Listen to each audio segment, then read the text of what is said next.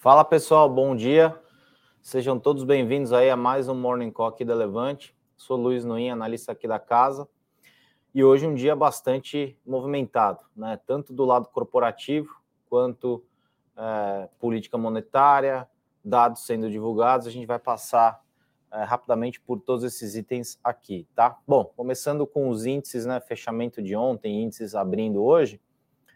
Bovespa fechou em alta de 1,67, Dow Jones fechou em alta de 1,37, S&P 2,62, Nasdaq deu uma rasgada, né, depois da reunião do, uh, do Banco Central norte-americano, 4% de alta, VIX de lado, uh, hoje abrindo já, VIX hoje, dados de hoje, Eurostox abrindo também de lado, uh, Nikkei fechou 0,36, Xangai 0,21, Petróleo, principalmente o Brent, chegando a quase 108, 109 dólares. Minério também deu uma bela rasgada até os 117, né? Voltando lá da casa dos 100, 100 e poucos dólares que bateu aí um pouco, pouco tempo atrás. Uh, o índice uh, que mede o dólar contra uma cesta de moedas 0,15. Dólar fechou ontem, né? Muito por conta dessa alta de juros por lá em 5,24.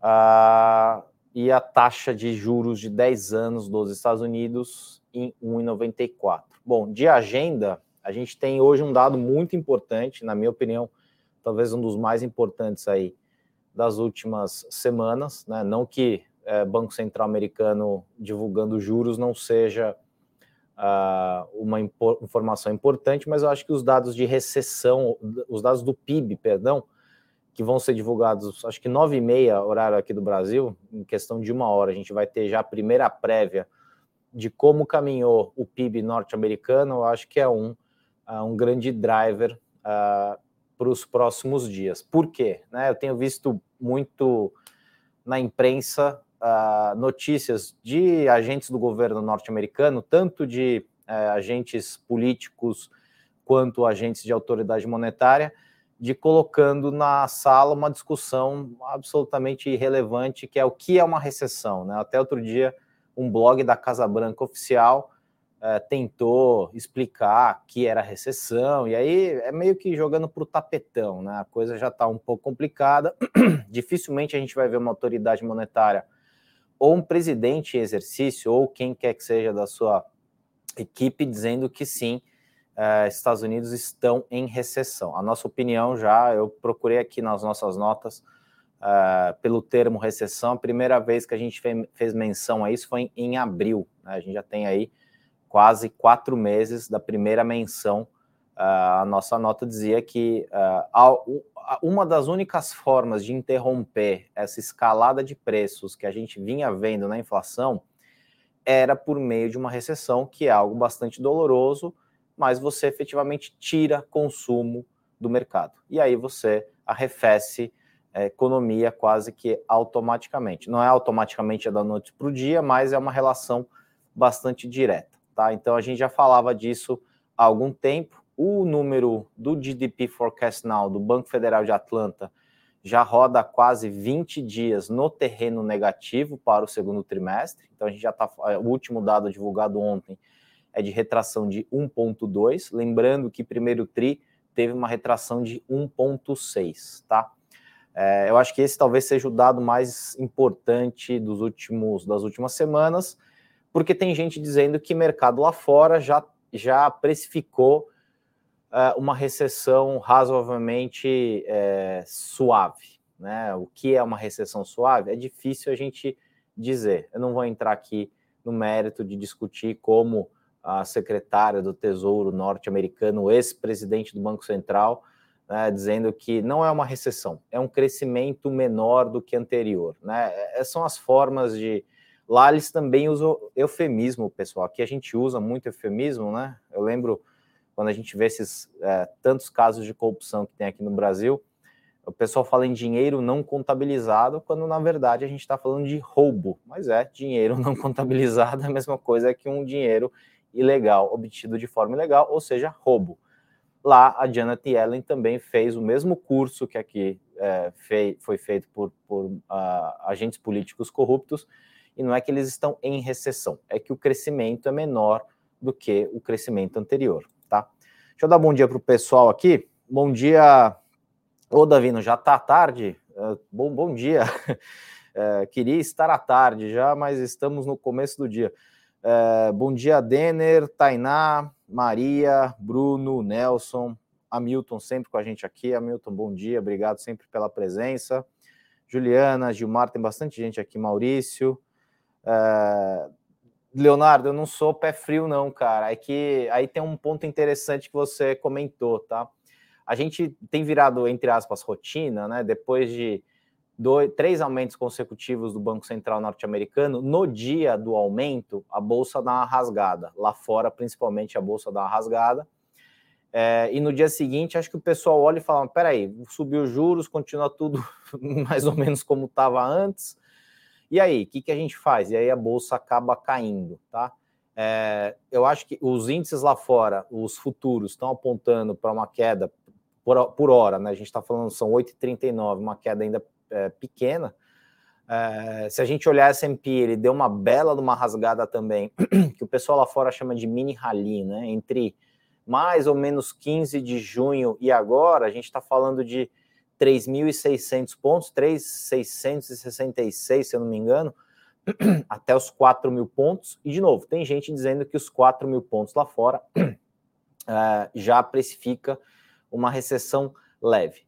A gente já tem escrito isso, como eu falei há algum tempo, a gente separa basicamente a recessão, para não entrar nesse item, uh, chamar o VAR aqui e perguntar para ele o que, que é uma recessão, a gente separa em duas grandes etapas. Né? A primeira é a técnica, que isso já é quase que um conceito, né? Qualquer lugar que você for pesquisar de termos financeiros, você vai achar essa mesma, essa mesma conceituação, que são dois trimestres seguidos de queda, e isso se segue normalmente para uma desaceleração geral da economia, que é quando a gente sente no nosso, na nossa vida, nos nossos bolsos. Eu estava vendo um gráfico ontem, né? Um, da, um dos itens que o governo norte-americano tem usado para justificar que é, consegue, voltou o termo soft landing, né? Eu, de novo, pergunto aqui para vocês: se alguém viu um soft landing na vida, me liga, me avisa me conta, me manda por e-mail que eu vou ser muito feliz em, em ler o artigo, contando esse, esse fato. Então, é, é a segunda parte, na primeira parte a técnica, e a segunda parte é quando a gente sente efetivamente no bolso. Né? Esse, gra... Esse número que eu estava vendo ontem é de emprego. Né? Então, a, a, a, a gente está efetivamente com um emprego razoavelmente forte ainda. Né? A gente tem visto uh, os pedidos de seguro-desemprego nos Estados Unidos subindo a três, quatro leituras consecutivas.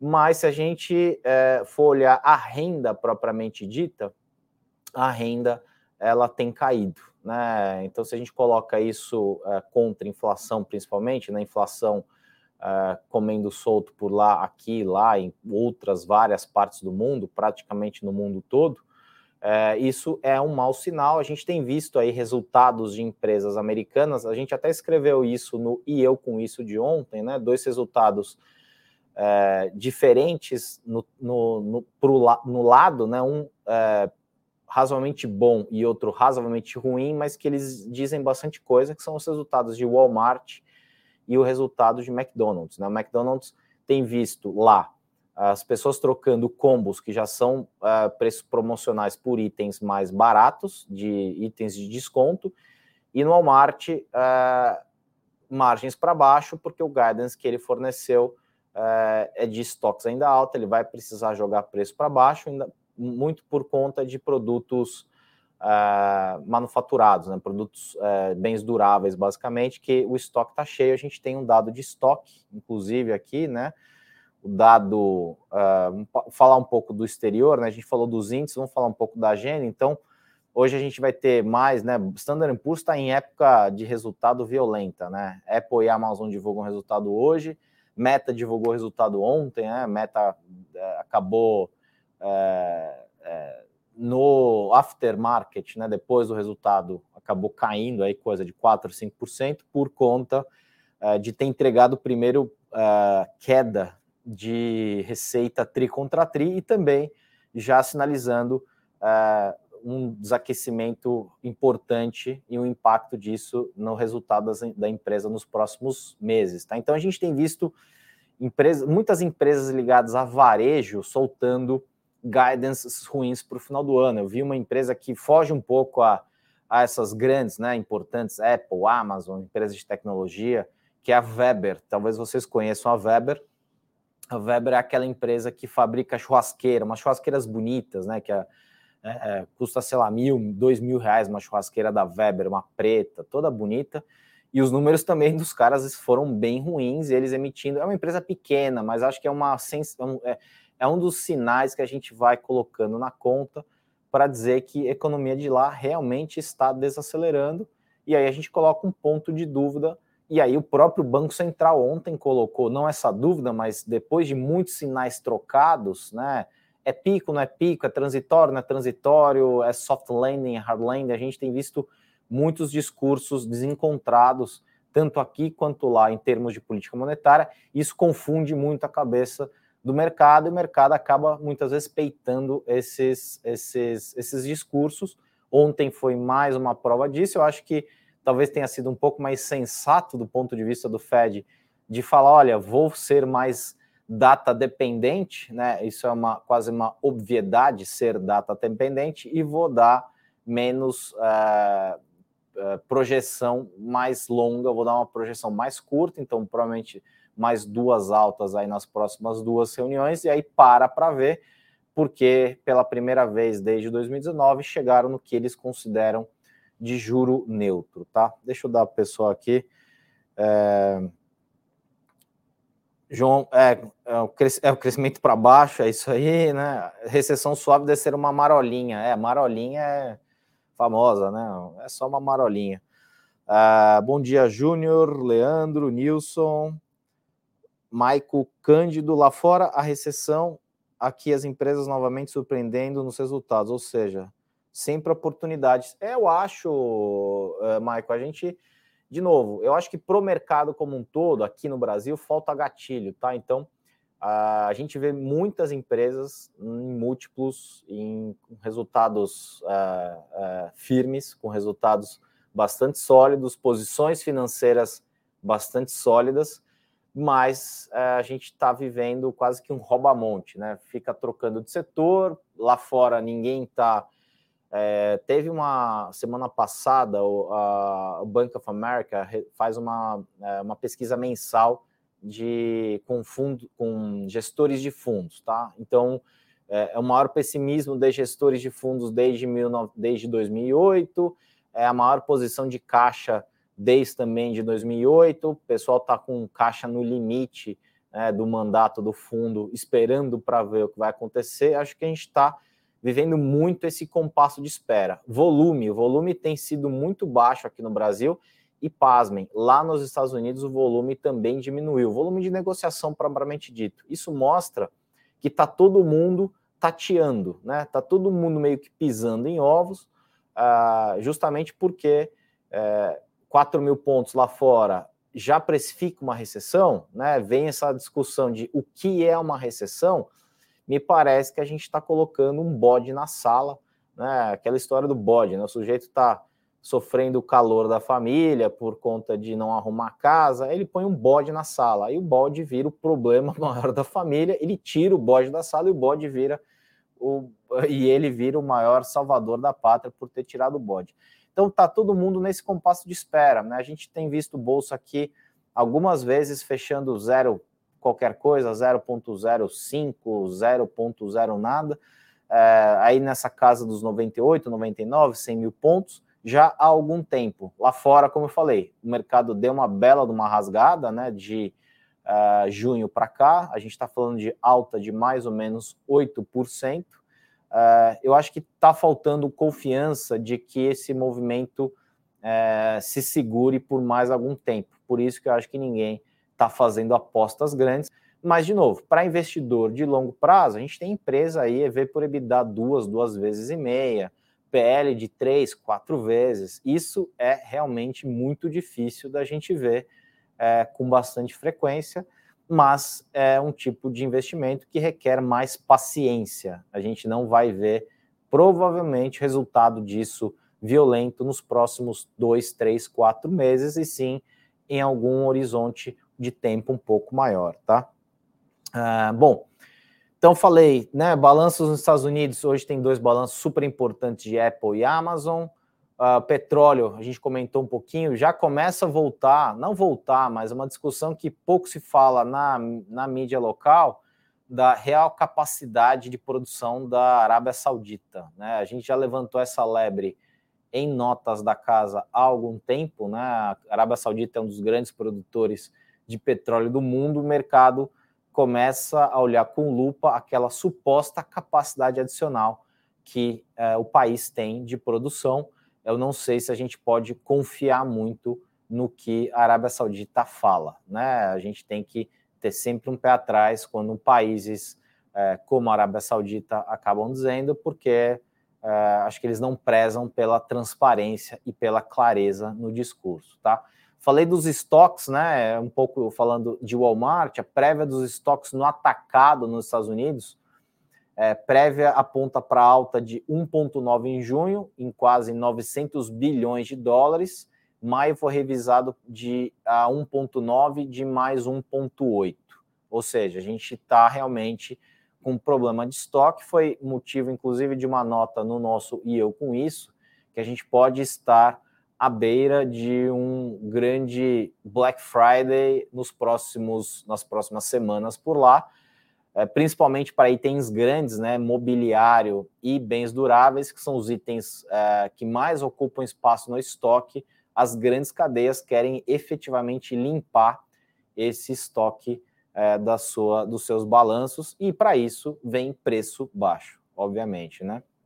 Ah, bom, ah, falamos aqui um pouquinho do Fed, né? Juros elevou, obviamente, 0,75 no intervalo de 2,25 a 2,50. Ah, também com a continuação da redução do balanço, e ele antecipou mais altas é, de juro, como eu falei, mas ele talvez parou de olhar um pouco mais adiante do que é, a gente está com. Imagina que a gente está pilotando um avião e a gente está com visibilidade bastante baixa, é mais ou menos o que está acontecendo. Acho que assumir que a visibilidade é baixa já é um bom, um bom, um bom caminho para tentar fazer a coisa certa, tá? Uh, tem um problema também razoavelmente grande no setor imobiliário na China, né? O setor, setor imobiliário no mercado de ações asiático salta um pouco após a reportagem do Financial Times sobre potencial apoio de empréstimo de um trilhão de yuans pelo governo, né? É, foi motivo, inclusive, de uma nota da casa que sai hoje. É, o setor imobiliário na China ele é responsável por 25% do PIB chinês e é responsável por 50% da compra de aço das quase pouco mais de um bilhão de toneladas que o país produz, e obviamente isso puxa é, minério quase que a reboque. Né? Então, é, de novo, outro país que é difícil de a gente conseguir é, fazer uma leitura transparente e clara, porque é um país com um espectro político diferente, um espectro econômico diferente do que a gente, entre aspas, está acostumado. Então, não sei o quanto a gente pode confiar efetivamente nessas, nesses pacotes. É, eu nunca consigo ter a certeza, né? A gente nunca consegue ver dados é, é, confiáveis de que o pacote foi executado, mas normalmente é, esses assuntos eles acabam morrendo. Aquela história, o peixe morre pela boca, né? Isso aí. É, Evergrande no final do ano foi um caos, depois praticamente não se falou mais em Evergrande, agora volta o assunto, uh, uma espécie de revolta social, as pessoas protestando contra as empresas parando de pagar a hipoteca, é, parando de pagar o financiamento, né, porque tinham medo de que não fossem é, entregues as unidades. Eu acho que isso, para a China, é um ambiente bastante conturbado. É, acho que a coisa deve se, é, deve se é, ajustar no médio prazo, né, como normalmente se ajusta, mas uh, a gente já vê projeção de China hoje de 4 milhões. Ontem, uh, ontem, anteontem, uma nota de uma casa de research lá de fora, o Gave Call, um cara muito, uns caras bons, falando de minério especificamente, né, de que a gente poderia sair de um uh, super déficit uh, no primeiro semestre, ou seja, um consumo maior do que a oferta consegue atender, para um superávit no segundo semestre, que isso traria efeito no preço. A gente fez conta aqui, a gente acha que Vale está negociando na casa de 80 dólares o minério para o final do ano, é, bastante abaixo dos 117, depois dessa rasgada de 100 até 117. Vale é uma das empresas que a gente olha múltiplo e dificilmente a gente viu uh, múltiplos tão descontados uh, no, no, histórico da empresa. Eu tenho de memória, tá? Acompanho o Vale desde 2008, lá se vão 14 anos.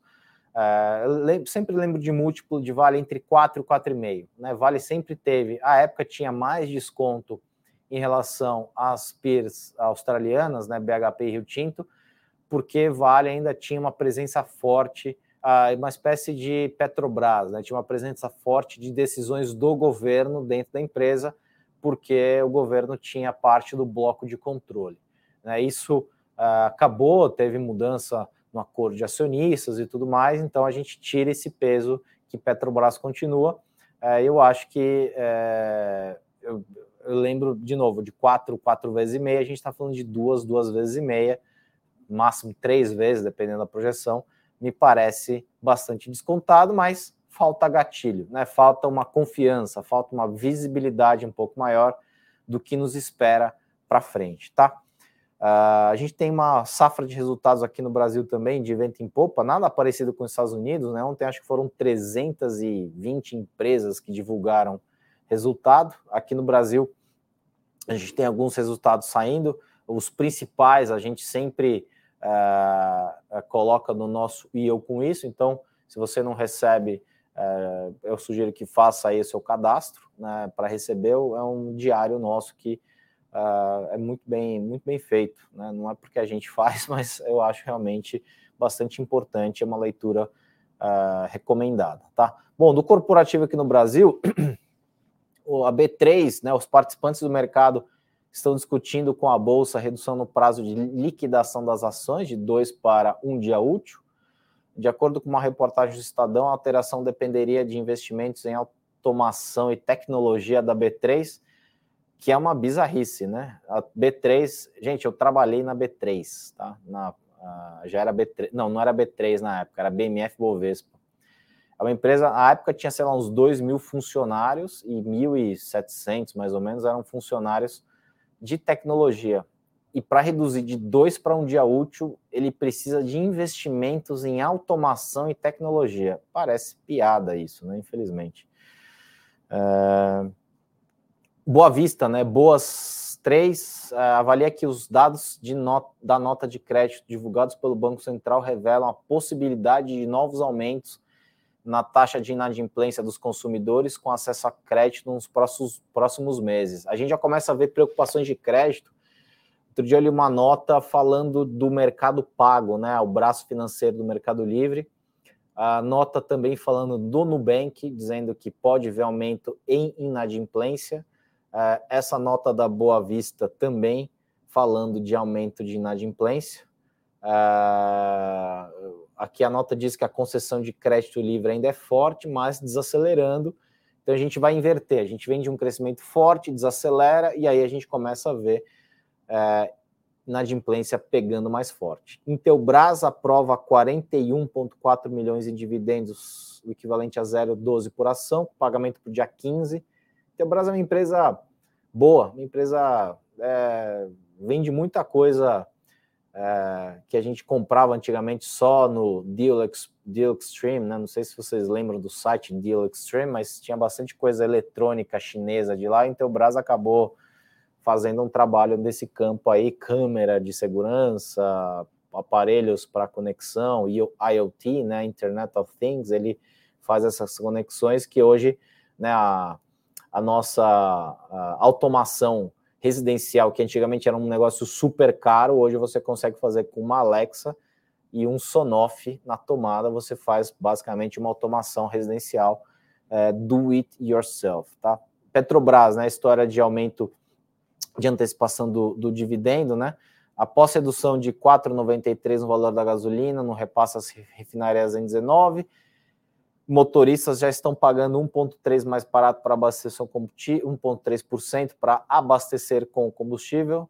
Diária média chegou a ser de 6,12 nos postos de abastecimento. Nordeste apresentou o principal recuo. Ticket log, uma pesquisa ontem, não especificamente disso, mas que eu li, que é bastante preocupante também, né? Uma, uma empresa que acompanha gastos com benefícios uh, de cartão de vale alimentação, né? Esses cartões de, de, de, de almoço, né? Que, que os, as empresas pagam para os funcionários o almoço havendo uma troca de alimentação por itens como salgadinho e refrigerante, né, que são itens é, em termos calóricos bastante altos, né, que acaba saciando a fome do sujeito, mas que tem um custo absoluto é, muito menor do que uma refeição. Né? Se a gente for olhar por quilo, eu sempre faço essa pergunta para as pessoas: quanto custa um quilo de fandangos? Custa mais que um quilo de filé mignon mas são 125 gramas num pacote que acaba saciando a fome do sujeito por 7, 8 reais, ao invés dele ter que desembolsar 25 numa, uh, numa refeição completa. Esse é um sinal bastante preocupante também do que nos espera um pouco à frente, tá? Uh, Suzano revisou o capex estimado para 2022 de 13,6 para 16 bilhões. Ela divulgou o resultado, acho que hoje pela manhã, a gente pegou só essa informação aí do balanço. Uh, o valor de 7,3 bilhões previsto para o projeto Cerrado também não sofreu alteração. Outra empresa ótima, talvez uma das empresas que mais tem a tecnologia na bolsa. Uh, falei outro dia de VEG, que para mim é uma das.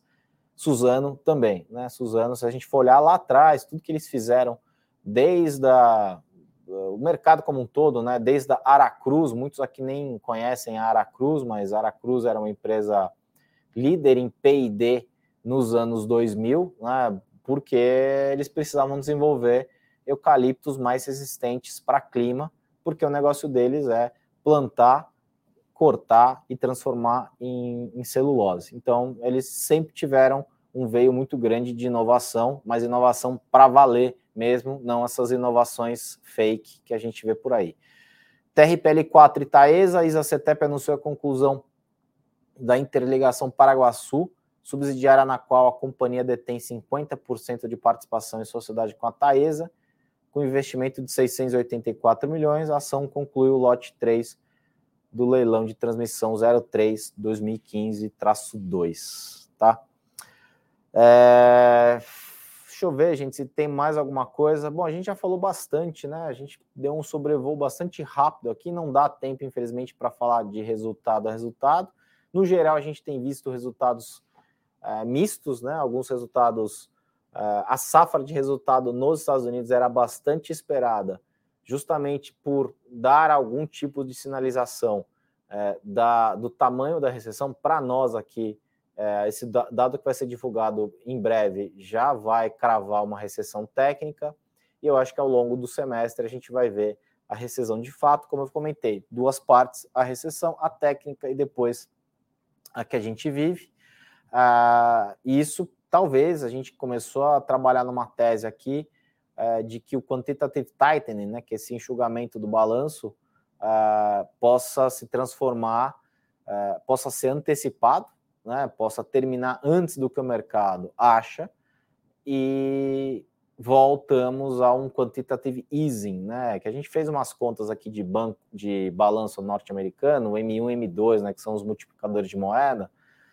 É, o M2, que talvez seja o mais preocupante se a gente tem um, uh, um crescimento vertiginoso, e isso uh, é um problema depois lá na frente, nos parece que está razoavelmente controlado, ou seja, ele ainda tem espaço uh, para conseguir uh, fazer alguns afrouxamentos monetários no horizonte, porque se a gente caminhar para efetivamente uma recessão um pouco mais pesada, uh, a gente vai precisar voltar aos estímulos de consumo, que é sempre o que o Banco Central acaba fazendo quando a gente entra nessas situações, tentando recuperar a economia. E aí a gente entraria, talvez, num quantitative easing. Então, o que a gente está pensando agora aqui é que podemos ter ainda algum rally ao longo do segundo trimestre, mas provavelmente no final do ano a gente deve fechar para baixo em relação a esse rally.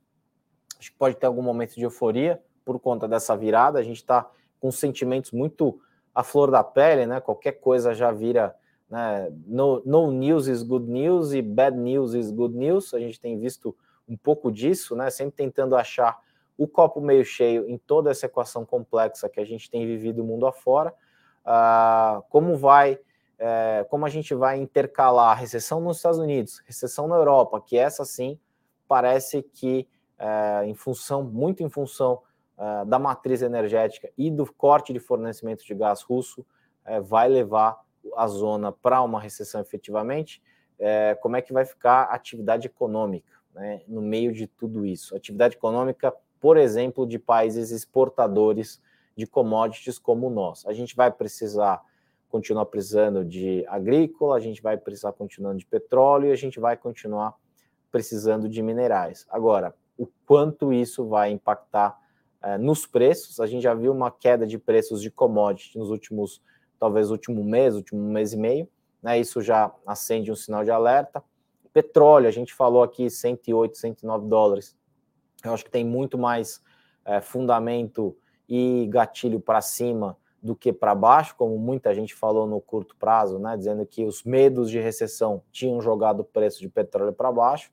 Eu, na minha humilde opinião, isso não era verdade. Eu acho que era mais operação de hedge fund de curtíssimo prazo influenciando no preço e o preço no preço de tela e o preço de fundamento ainda tinha essa série de, é, de, de suportes é, que vão fazer provavelmente com que petróleo fique é, razoavelmente caro no médio prazo, tá?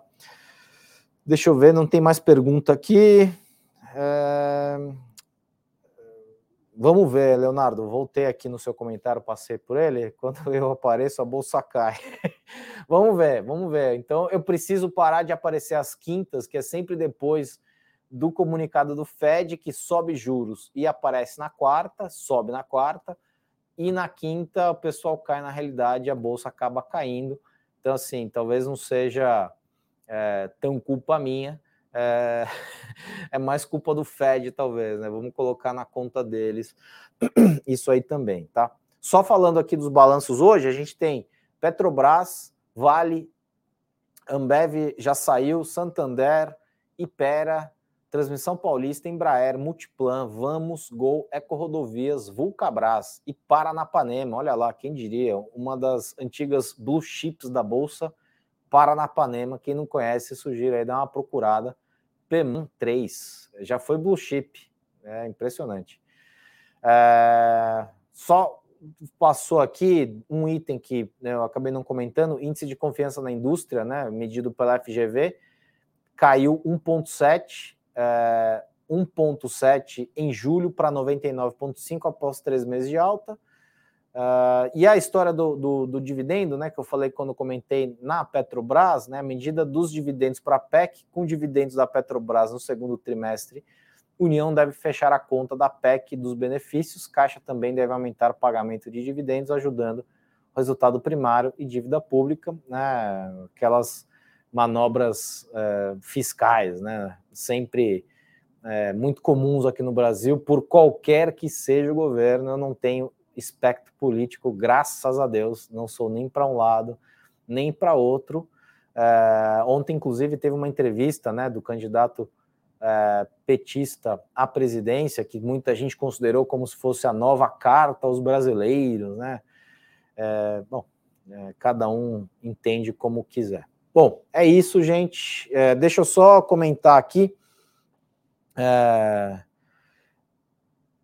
Rosenberg, a gente tem a, a gente tem a asset aqui, né? A gente tem fundos na asset. Uh, eu não trabalho na asset, eu trabalho aqui na área de varejo, mas sim, a gente tem, acho que no site deve ter essas informações aí. Uh, tem algumas estratégias boas de renda fixa, de renda variável. Uh, se quiser dar uma procurada. Deixa eu só comentar aqui, o pessoal da produção vai deixar os links aí no, uh, no, no pé do vídeo, né? Aliás, gente, se vocês gostaram do conteúdo, deixem o botão de. apertem o like, deixem comentários embaixo, ruim, é, criticando, elogiando, tanto faz. A gente olha absolutamente tudo, como eu sempre falo. Às vezes a gente concorda, às vezes a gente discorda, mas é daí que surgem as ideias, né? Da discordância, né? Se todo mundo gostasse do amarelo, o que seria do azul? A gente tenta contrapor alguns pontos uh, e tornar o discurso, tornar a, a, geração de ideias mais, mais relevante, tá? A gente está deixando aí uh, um material de long short que é bem legal. Long short, puta, eu acho, eu já fiz muito long short na vida quando eu fazia gestão. É uma estratégia que dá uma, é, principalmente para momentos como esse, que a gente está sem direcional claro, acho que o long short é uma ferramenta que funciona super bem. VEG, falei no meio do texto, acabei nem, é, nem, nem, nem tinha olhado a lista aqui do que eles tinham colocado. VEG, é, melhor industrial da Bolsa, não tenho dúvida, é uma das empresas de mais é, uso de tecnologia de fato, não essas techs aí que a gente vê nos grupos de tech do carnezinho gostoso.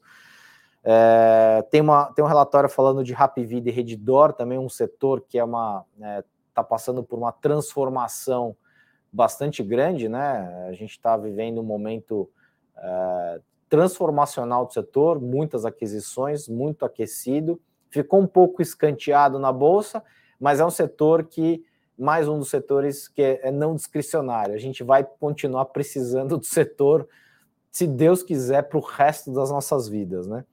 É, tem um relatório de, de fundos imobiliários, a gente comenta de tijolos versus papel, né? Esse é um relatório é, da minha série aqui, ficou bastante bom, eu acho, né? Obviamente, eu tento tirar o meu viés de fazer o relatório, mas eu acho que ficou bastante ilustrativo tudo que está lá. É, e tem também, semana que vem, tem a, a Expert, né? A feira Expert da XP. É, a gente tem a programação no link aí. Quem quiser acompanhar, acho que depois de algum tempo, né, depois de pandemia, ela volta a ser presencial, mas deve ter um, um, uma apresentação híbrida, deve ter alguma coisa sendo feita também online, né? Isso veio para ficar físico e online é, se misturando nas mesmas, nos mesmos eventos, tá? É isso, pessoal. É, deixa eu só ver aqui se tem mais algum comentário. Tem um que eu não entendi aqui. O André explique ao o mais relevante. É, a gente tenta explicar, a gente tenta falar do mais relevante, fazendo um trocadilho aí. É isso, André. A gente tenta, a gente não tenta nem estar tá certo nem estar tá errado. A gente tenta ajudar todo mundo a pensar. Né? Basicamente é isso. O mercado é um mercado de geração de ideias, teses, desconstrução de teses, formação de teses, e essa é a nossa rotina. Essa é a minha rotina já há bastante tempo. É, a gente quer, no fundo, ajudar a tomada de decisão, é, mostrando para as pessoas quais são os riscos, o que, que a gente consegue ver de risco, o que, que a gente consegue ver de benefício, qual o risco-retorno que a gente espera daquele investimento específico, daquele setor, daquela empresa. É, e acho que nisso a gente acaba formando um mercado financeiro mais, mais robusto, é, mais informação. Não necessariamente é melhor, mas sim como ler cada uma das informações talvez para mim seja o fio da meada para a gente se tornar cada vez mais melhores investidores, tá bom? Já me cedi aí no. Uh, obrigado, Cláudio. Uh, provavelmente o Cláudio fala uma língua castelhana, né? Eu fiz. Uh, meu pai é espanhol e eu estudei num colégio espanhol aqui em São Paulo, então diria que a minha segunda língua é, espanhol, porque convivi com ela durante quase 15 anos. Tá bom? Obrigado, pessoal. Desejo a todos um bom dia. Só lembrando, hoje à noite tem o fechamento de mercado com o Flávio Conde e amanhã o Henrique está de volta para o Morning também. Uh, e eu volto na próxima quinta-feira. Uh, é isso. Muito obrigado. Um bom dia. Até mais.